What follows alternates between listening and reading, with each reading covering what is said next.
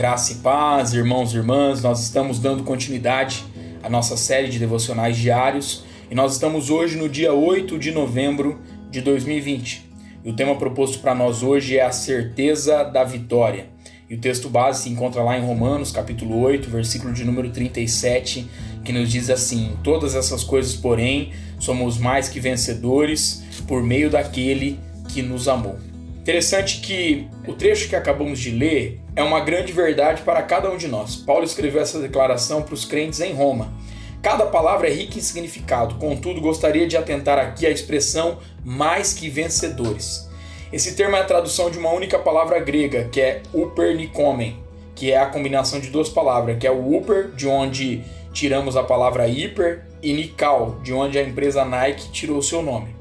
Upper, ele significa literalmente super e carrega o sentido de superlativo, por isso a ideia de supermercado ou hipermercado, né? E Nikal, ele é frequentemente traduzido como vencedor, termo encontrado reiteradamente no livro de Apocalipse.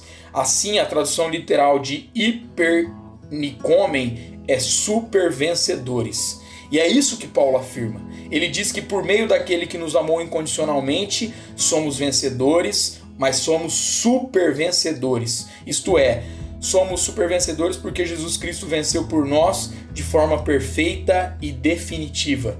Tenha essa certeza em todo o tempo, mesmo quando tudo parecer o contrário. Não desanime. A vitória, ela é certa. A vitória, ela está decretada.